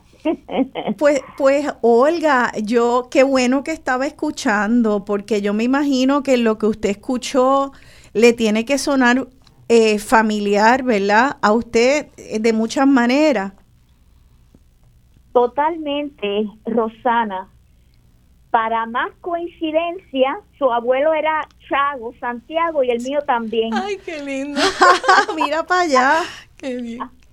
Sí, sí, sí. Y usted este, también se crió con sus abuelos, al igual que Ludin, ¿verdad? Sí, yo me crié con mis abuelos porque yo fui la primera nieta. Y entonces hacía poco tiempo que mi tío, el hijo mayor de mi abuela, había muerto en la guerra. Y mi abuela eh, perdió el norte de su vida, era una mujer muy valiente y era una mujer muy activa, pero se vistió de negro y se dedicó a esperar que él regresara porque nunca recuperó su cuerpo.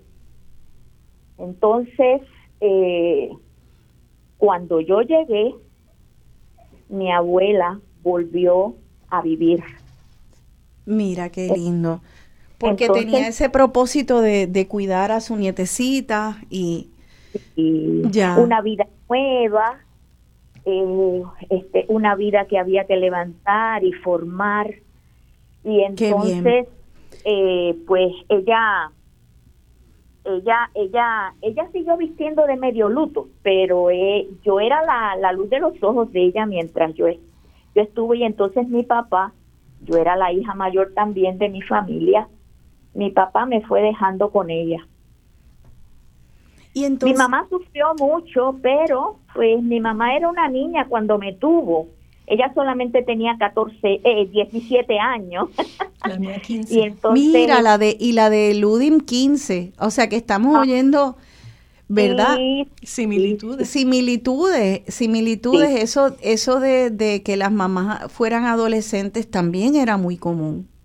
Oh, sí, sí, sí. Entonces la familia de mi papá era eran más adultas, mis tías, mi abuela. Y entonces, pues yo me imagino que ejercían, pues, cierta, cierta presión sobre la voluntad de mi papá. Este, mi papá quedó siendo el hijo mayor después de la muerte de su hermano y pues de ahí eh, cuando se casó con mi mamá, pues mi abuelo tenía muchas casitas de arrimado, igual que lo de eh, Ludin. Sí y la casita que estaba más cercana a la casa de mi abuelo, que tenía un trillito que, que hicimos caminando por esa, por esa ruta de casa de mi papá a casa de mi abuela, pues esa era la ruta que yo usaba para irme para casa de mis abuelos sin que nadie me sin que nadie me, me llevara ni, ni me yo era muy independiente ese era mi camino mi camino al paraíso con hojas de malanga llenas de, gotitas de perlitas de rocío, con los moribibí. Yo me detenía en el camino como, como caperucitas rojas. Sí, que entonces había ese, eh, primero que está describiendo y, veo a Ludim aquí haciendo que sí, eh, una niñez donde pues había cierta eh, sentido de seguridad, de que se podía dejar que las niñas y los niños caminaran por esos campos de manera libre y, y, con autonomía, o sea que ya a los niños desde muy pequeñitos entonces tenían que desarrollar unas destrezas eh, tanto de llegar, de aprender, de dirección, de hablar con otra gente, como, como de reconocer la naturaleza en ese camino, ¿verdad? Ese, e, ese caminito era privado, estaba entre la casa de mis abuelos y mi casa, la casa que heredó mi papá este, al casarse, porque las casitas que tenía mi abuelo de, de, arrimado se los fue dando a sus hijos según se iban casando. Este, o sea que era una familia, una familia extendida, entonces que vivía como si fuera una pequeña aldea. Ajá, sí podíamos verlo de ese modo, aunque habían conflictos había conflictos porque cada quien tenía sus ideas particulares. y, pero de todos modos reinaba en casa de mi abuela un ambiente de recibimiento de todo el mundo. Eh, yo, eh, yo al igual que Ludin, este, mi abuelo hacía las talas de pimientos, habichuelas verdes, maíz, batata, de todo, de todos esos frutos que se consumían en la casa, pero en la lo que se en lo que se sembraba en esa tala lo sembrábamos mi abuelo, mi abuela y yo. O sea que aún, aún de niña los niños podían participar entonces de, de esa siembra. Definitivamente. Y todos los días íbamos a ver cómo iban brotando. Esos son experimentos que se los dan a los nenes hoy en la escuela. Yo lo tenía eh, con mi abuelo y mi abuela. también. Y yo veía los granitos cuando brotaban y cuando rompían la tierra y, salían al sol. Y después con la rapidez que cada una de esas plantas crecía. Eso, esto es interesante porque creo que como estábamos haciendo una reflexión ahorita, Olga, de cómo podemos hacer que nuestras niñitas y niñitos de hoy quieran mantener costumbres y hasta rescatar costumbres perdidas. Lo que ustedes dicen yo creo que sirve de modelo, pues tal vez hasta con un tiesto en la casa si viven en un condominio.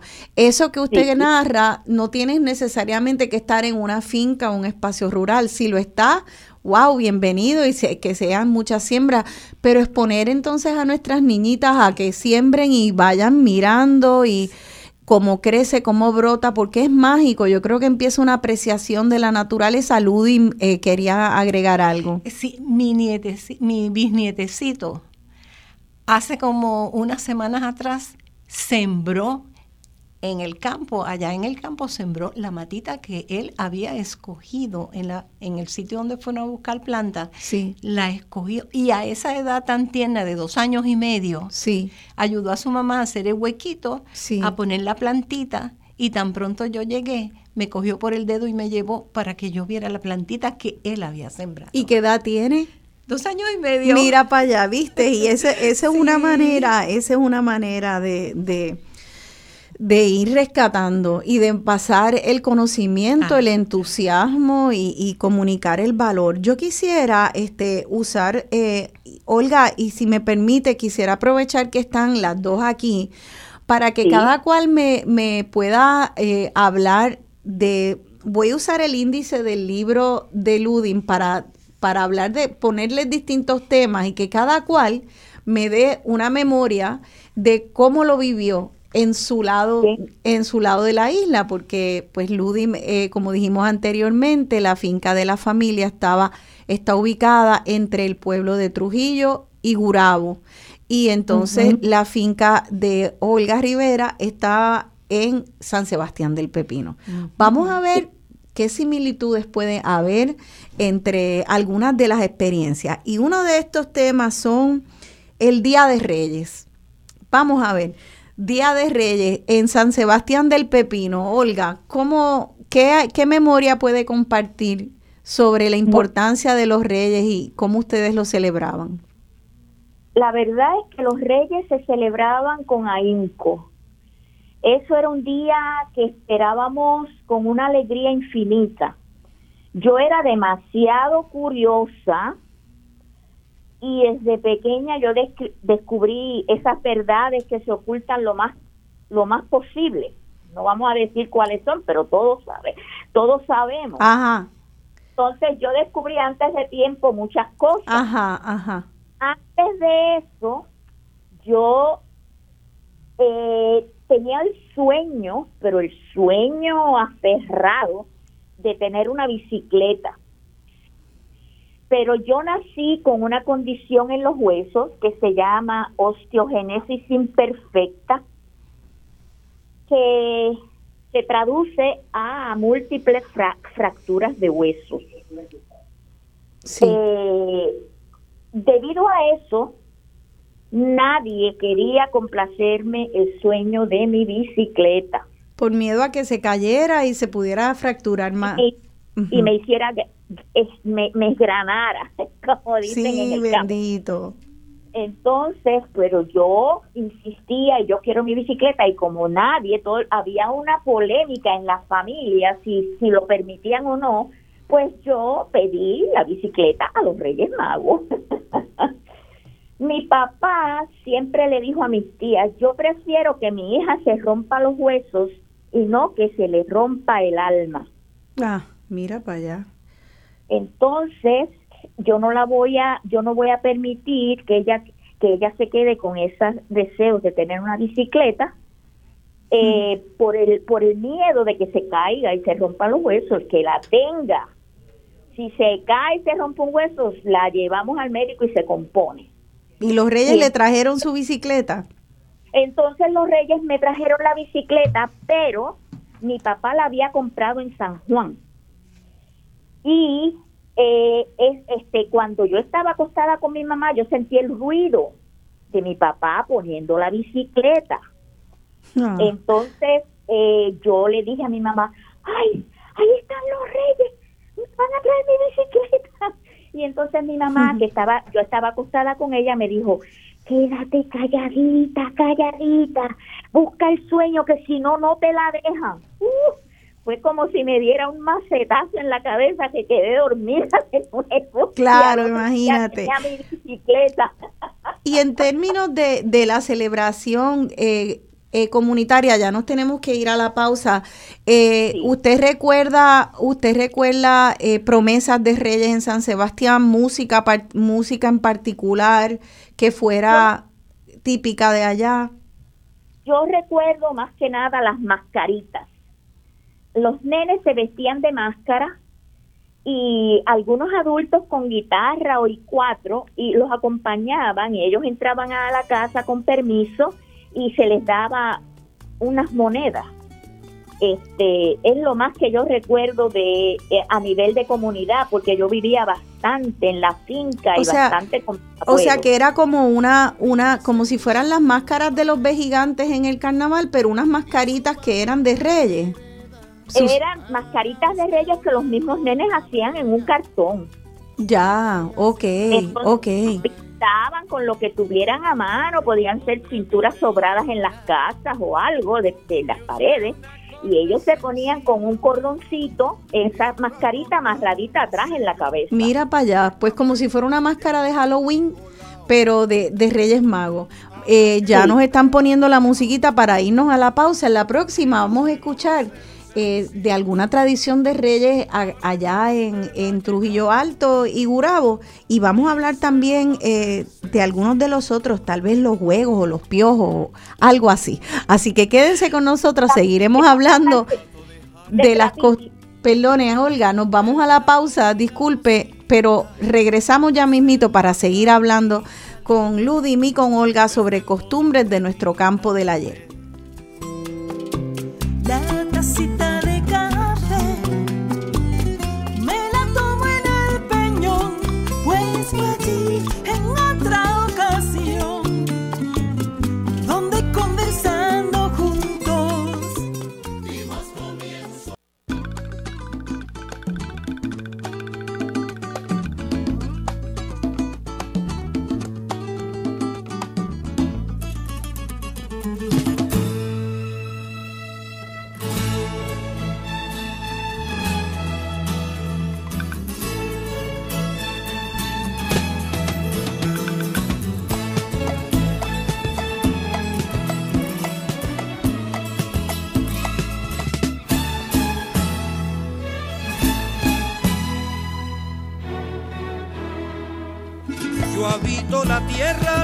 Que alumbró sueños distantes. La puerta del nuevo mundo que se abrió a los navegantes. Yo habito la tierra luz que alumbró sueños distantes. Yo habito la tierra luz que alumbró sueños distantes. Yo habito la tierra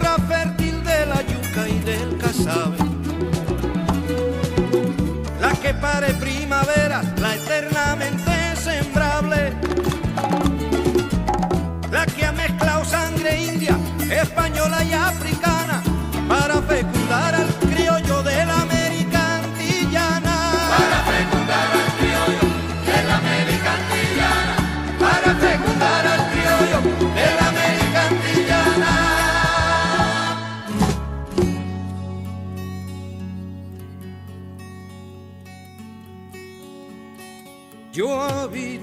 tierra grande, de verdadera grandeza, la que no se cuenta en millas, porque es grande en la nobleza Aquí de vuelta a Dialogando con Beni en nuestro último segmento, dialogando con Ludim Díaz Aponte y con Olga Rivera, eh, haciendo aquí inventario de nuestras costumbres puertorriqueñas de mediados del siglo XX. Esa canción, Yo habito una tierra a luz, para que no olvidemos que a pesar de todas las dificultades que estamos enfrentando y que siempre hemos enfrentado, porque definitivamente eh, el tiempo en que ustedes eh, narran estaba lleno de muchas dificultades. Había mucha pobreza en Puerto Rico, también había corrupción, también había grandes egos y politiquería, también había huracanes también incluso había guerras. Mira cómo habla Olga de, de la pérdida de su tío en, en la guerra.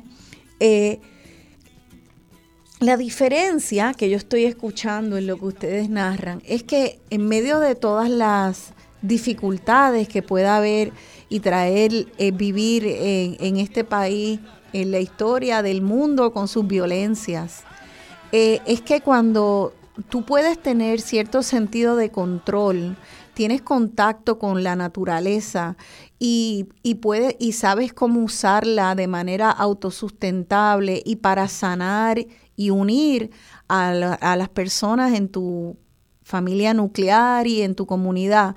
Eso te da una fortaleza que al quitarla nos quedamos un poco sin brújula eh, de ¿qué hago?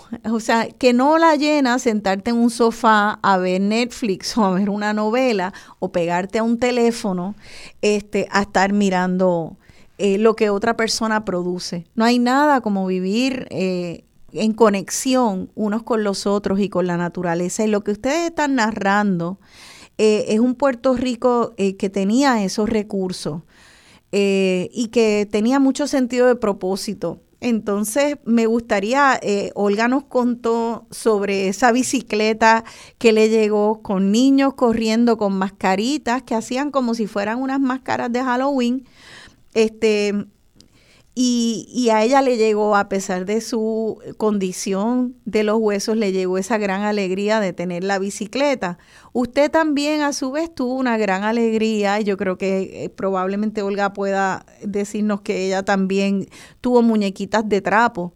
Eh, cuéntenos, Ludin, porque me gustaría que usted nos narre. Usted en alguna ocasión o varias recibió para Día de Reyes un regalito de su abuela y no era la muñeca que eh, se compraba en una tienda, que en aquel tiempo eran caritas como de porcelana, pintadas con boquitas rojas y muchos, unos trajes bien formales a veces. Eh, era una muñequita de trapo. Eso comparaba con esas, esas muñecas de la tienda o usted sentía que no, que no era tan buena? Para mí era un regalo maravilloso. Eran otra muñeca que se pareciera a la mía. Entonces mi abuela lo que hacía era que iba recogiendo durante todo el tiempo en su baúl, ella tenía botoncitos, ella tenía pedacitos de puntilla, ella tenía pedacitos de tela que había sacado de algún traje que ya no se usaba y ella los iba guardando y los iba guardando. Y entonces, eh, cuando iba a hacer la muñeca, ella tenía ese arte de ir haciendo toda la muñequita con sus pies, con sus manitas y su carita bien, bien dibujadita, eh, con, con, hilo, con hilo, porque ella como que le hacía los ojitos y todo con su hilo. Entonces, con el mismo pedacitos de tela, trenzaba los pedacitos de tela y con eso le hacía el pelo. Y me decía siempre, vete y recógeme un poco de algodón. Había plantas de algodón afuera. Ese algodón se usaba mucho para, para diferentes cosas, para curar, para, se utilizaba ese algodón, pero en este caso ella le sacaba las pepitas al, al, algodón y con eso rellenaba todo el cuerpito de las muñecas. Le hacía traje, le hacía ropita interior, le hacía zapatitos de tela también y para mí aquella muñeca era, era algo eh, fantástico, linda, preciosa. Imagínate. Y, entonces el día de Reyes, generalmente ya me tenía mi muñeca con una bolsita de dulce, pero yo salía corriendo por el trillo, como ella, como decía Olga, este, Olga que había un trillito que me llegaba a casa de mi titi. Y en casa de mi titi hacían algo que a mí siempre me ha estado yo no sé, curioso y cómo ellos eh, lograron tener una idea tan bonita para la comunidad. Este tío, en el patio de la casa, él ponía un micrófono y entonces eh, se oía por, por todos lados. Y entonces los niños de esa comunidad, que eran muchos niños, venían a la casa durante los días anteriores y mi tía hacía una lista con el nombre de cada niñito. El día de Reyes ellos venían y se iban llamando por su nombre y mi tía le entregaba una bolsita de dulces con un juguetito a cada uno de ellos. Sí. No eran unos juguetes esplendorosos, porque a veces era una bola, era una muñequita, eran cosas, ¿verdad? Este, sencillas, pero que a ellos le encantaba. Ahora, mi tío le decía, antes tienes que ver si quieres cantar o si quieres recitar. Lo más famoso eran los zapatitos me aprietan, las medias me dan calor y cuando miro al cielo veo los rayos del sol y ya se ganó se ganó el regalo. o sea, que cantaban o recitaban alguna poesía. Pero qué bien, porque era una manera de que los niños aprendieran oratoria, ah, que tuvieran la seguridad de montarse en una tarima. Ah, y todo esto, pues, el, en Día de fue bonito, fue bonito. Bien hermoso. Yo quisiera, este, como el tiempo se va rápido. Quisiera este preguntarle a Olga, Olga, de alguna costumbre eh, que usted viera en, en, su comunidad de San Sebastián del Pepino, sea en juegos, en comida, algo que se hacía, que sea especial, que usted quisiera traer entonces a la memoria eh, colectiva de, de, la gente que nos escucha. Escoja, usted para entonces comparar, comparar con Ludim.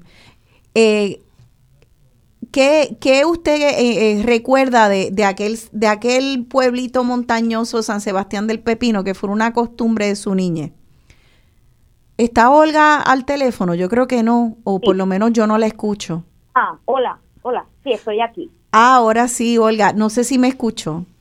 Sí, es que parece que estaba desconectado por un rato. Ah, pues está bien. Este, eh, yo, yo no recuerdo muchas cosas del pueblo, porque recuerde que yo vivía en el campo y yo estudiaba en el campo y yo no tenía relación, mucha relación con las cosas del pueblo. Que eso es interesante porque no, que, que la gente pudiera vivir en esa comunidad y eso era como bastante, eh, podía ser aislado eh, de, de entonces de la vida del pueblo. Ustedes tenían como sus propias costumbres allí. Eh, yo sí recuerdo que mi abuelo llevaba las toldas de café para venderlas este, a, a, torrefactores del pueblo. Y recuerdo que mi abuelo tenía cañas, cañaveral, cerca de la casa. Cuando, cuando eh, era tiempo de zafra, los, los cortadores de la caña, eh, la familia de, los cortadores llevaban los almuerzos para, para, para que estas personas pues tuvieran su parva. Sí. Entonces, eh, a mí no me criaron eh, con eh, ningún tipo de diferencia con la familia del obrero y con el obrero.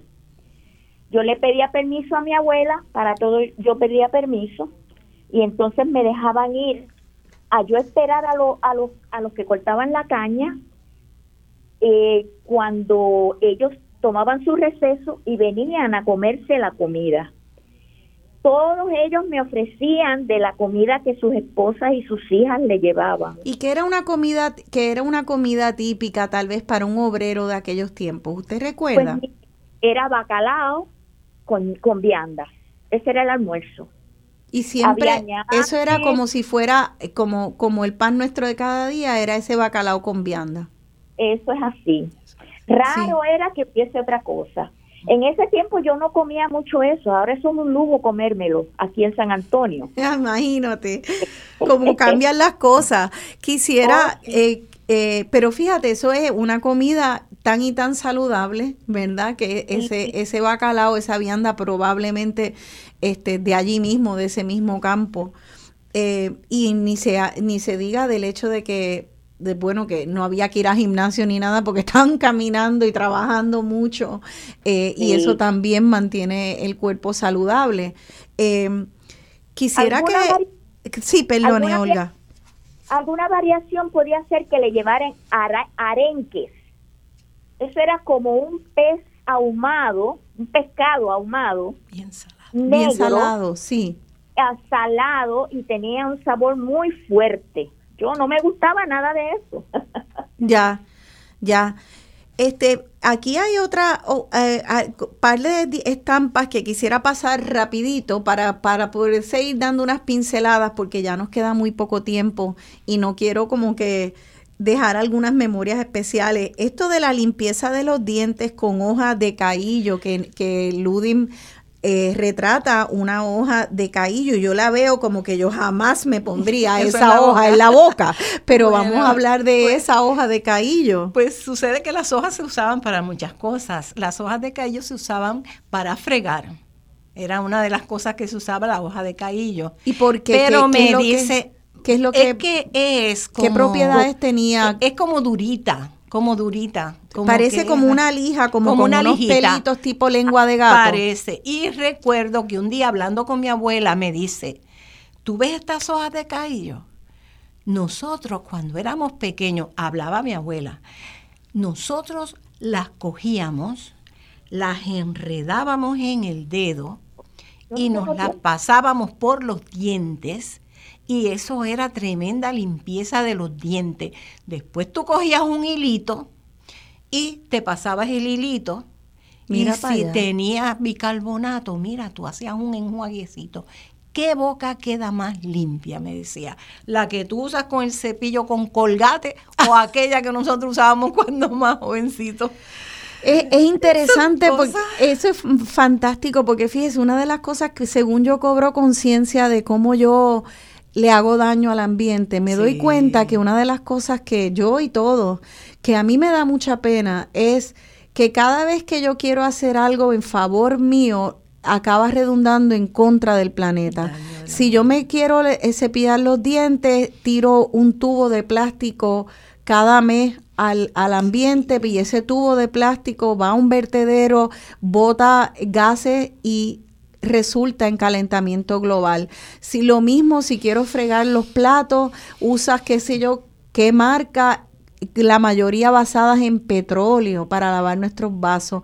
Y así con el alimento lo importamos, vienen aviones, también causamos eh, calentamiento global. Y todo lo que ustedes narran son tantas y tantas prácticas ecológicas que aunque yo miro la hoja de caillo y piense, no me la pondría en la boca, pues mira, eh, en un momento. En, un momento se hizo y se podía una lavar platos, lavarse los dientes y no hacerle daño al planeta.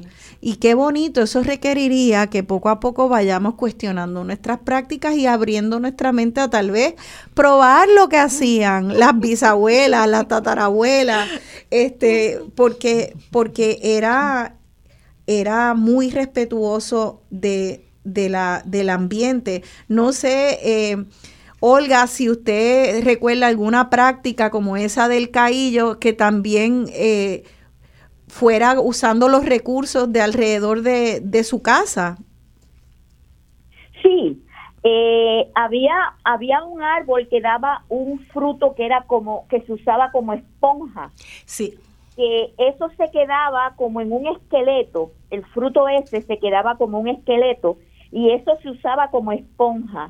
Además, eh, se usaba la hoja de guayaba. La hoja del arbolito de guayaba se usaba al extremo de lavar las tripas de los cerdos para que quedaran completamente olorosas. Se lavaban con esas hojas de guayaba porque también tenían la propiedad de la pereza. Y las, y las tripas de los cerdos quedaban como nada. Ahora se les pone jabón y se les pone otras cosas, pero mira para allá. Esto era bien, bien, bueno, quedaba todo perfecto.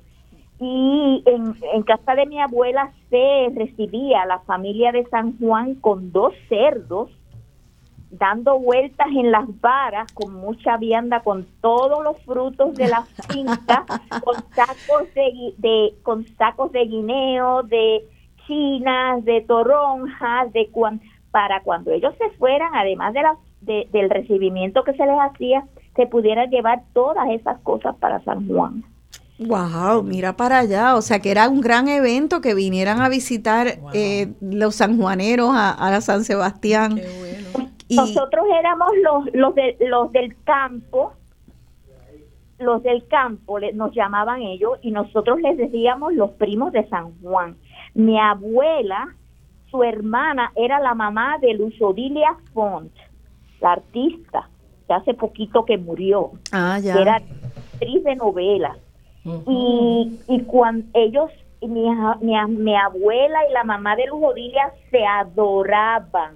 Ellos nos enseñaron ese amor familiar que perdura hasta hoy en día. Qué fantástico, qué bonito y que se pudieran, me imagino que era un viaje larguísimo, que no es como ahora coger una carretera y llegar en, en dos horas, hora y pico, sino que de verdad era algo que había que planificar y, y, y que tomaba mucho tiempo. Quiero, antes de cerrar el programa, que si nos pueden hablar un poco de, de porque ya vení, estamos ya cerca de la Semana Santa, la semana que viene es Semana Santa, ¿qué comidas ustedes recuerdan de ese periodo? ¿Había comidas especiales en los pueblos de cada una? ¿Eran unas comidas que se comían a través de la isla, todo el mundo lo mismo? Vamos a, preguntarle a Ludim, ¿recuerda comidas especiales en Semana Santa o postres o, o saladas?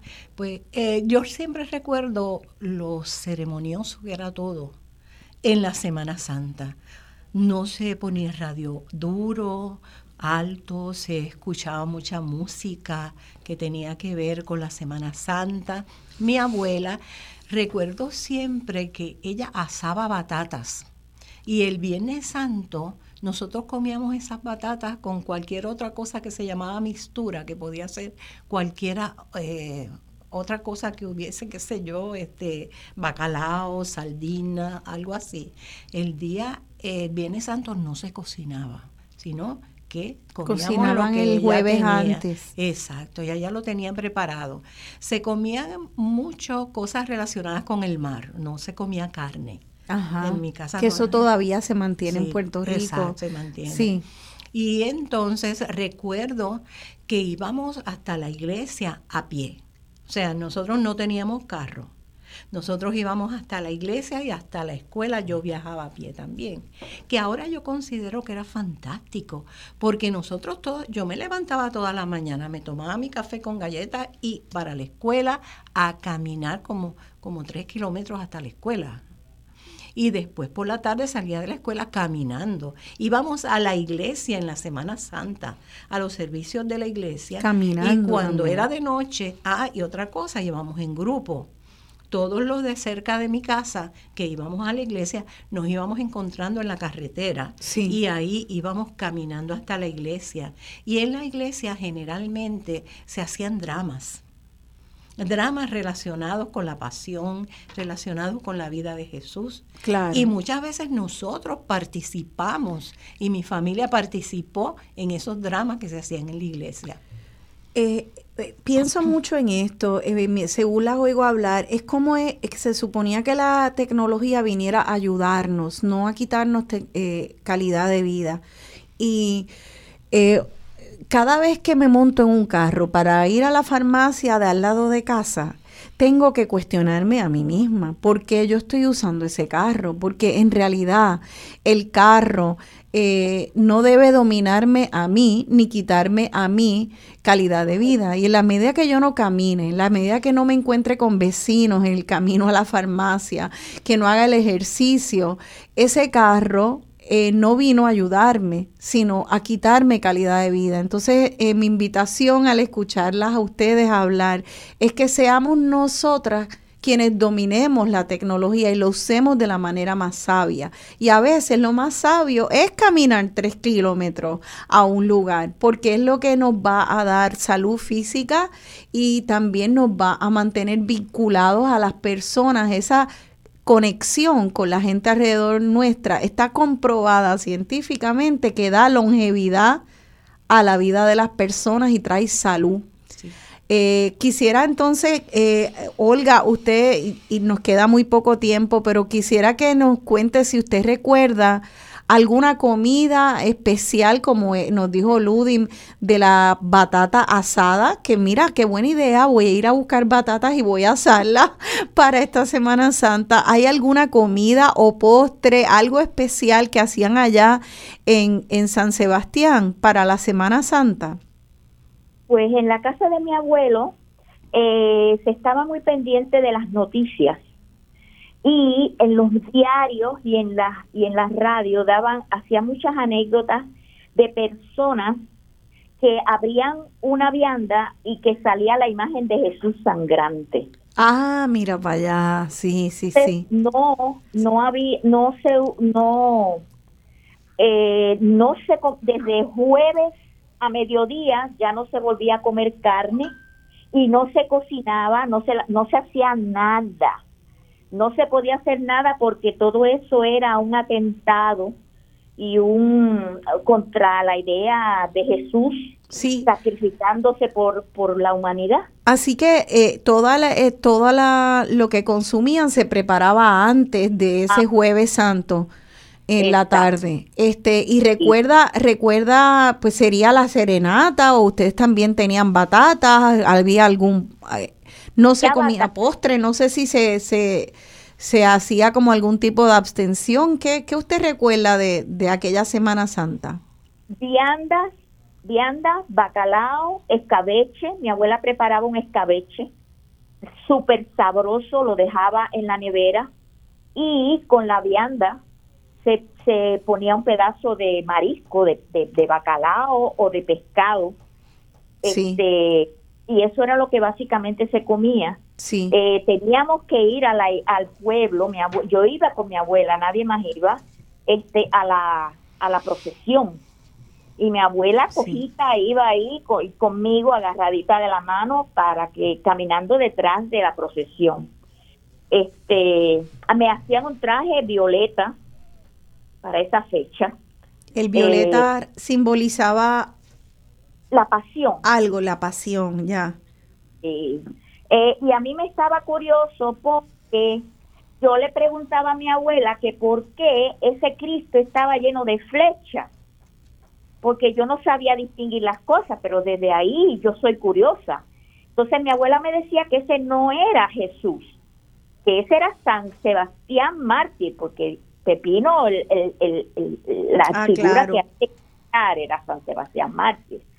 Este, y pues en San Sebastián, después de, de Semana Santa, pues entonces se celebraba el domingo, ya ahí se quitaban todas las restricciones, ahí muchas veces era que venía la familia, todo el mundo se reunía en casa de mi abuela sí. y, y entonces pues celebrábamos como, como un día grandioso. Qué fantástico. Sí, ahí, ahí es que venía la fiesta y había más comida y había y se juntaba la familia. Hasta aquí ha llegado nuestro programa porque pues me encantaría eh, seguir hablando con ustedes.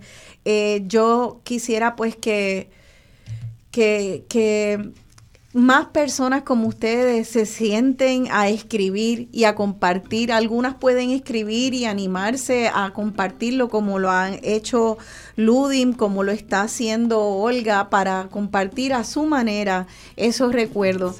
Pero si no, hablar, hablar y también preguntarle a las personas mayores alrededor de nosotras y no hacerlo este como, como un acto mecánico, deja que hable un ratito, no, escuchar de verdad qué valor tiene esas vivencias de ese ser humano, qué valor tiene para mí hoy, para nuestra sociedad y cómo yo pues, tal vez puedo cambiar un poquito y aprender otro poco para rescatar esas tradiciones que no hay razón para haberlas perdido. Así que yo les doy las gracias a ambas por haber venido al programa. Siempre. De veras, me encantó recibirlas. Gracias, Olga, por ese ratito de compartir un pedacito de su niñez y por pensar en mí que estoy tan lejos, pero que sigo siendo una puertorriqueña de clavo pasado. Así mismo es. Eh, me preguntaron, Ludim, que si usted vende el libro y si dónde lo consigue. Yo sé que usted hizo una tirada muy pequeñita. Que se nos ha agotado, pero yo espero hacer otra tirada y entonces ponerlo en las librerías. Ah, pues, pues yo creo que, que, sí, que lo que van a ver, van a ver este, este este, estampas de campo en, mi, Puerto Rico, de, ayer. El día que usted se anime a hacer una tirada más, más amplia, me deja saber y lo anunciamos aquí. Así que muchas gracias a ambas. Muchas gracias por estar aquí. Y, eh, perdón, la explicación de qué es eh, la la portada está dentro del libro. Ah, pues muy bien, de esa portada. Y habría mucho más que decir del libro, pero pues ya nos quedamos sin tiempo. Así que gracias a ambas por estar aquí. Gracias a ustedes por escuchar estas historias, por, por valorarlas. Espero que así sea. Y tal vez hasta también mantener lo que ustedes ya hagan en su familia. Este, entender lo importante de la labor que están haciendo, porque esto es hacer historia y esto es hacer patria. Hasta la próxima se despide de ustedes su servidora y orgullosa boricua, Rosana Cerezo. Gracias.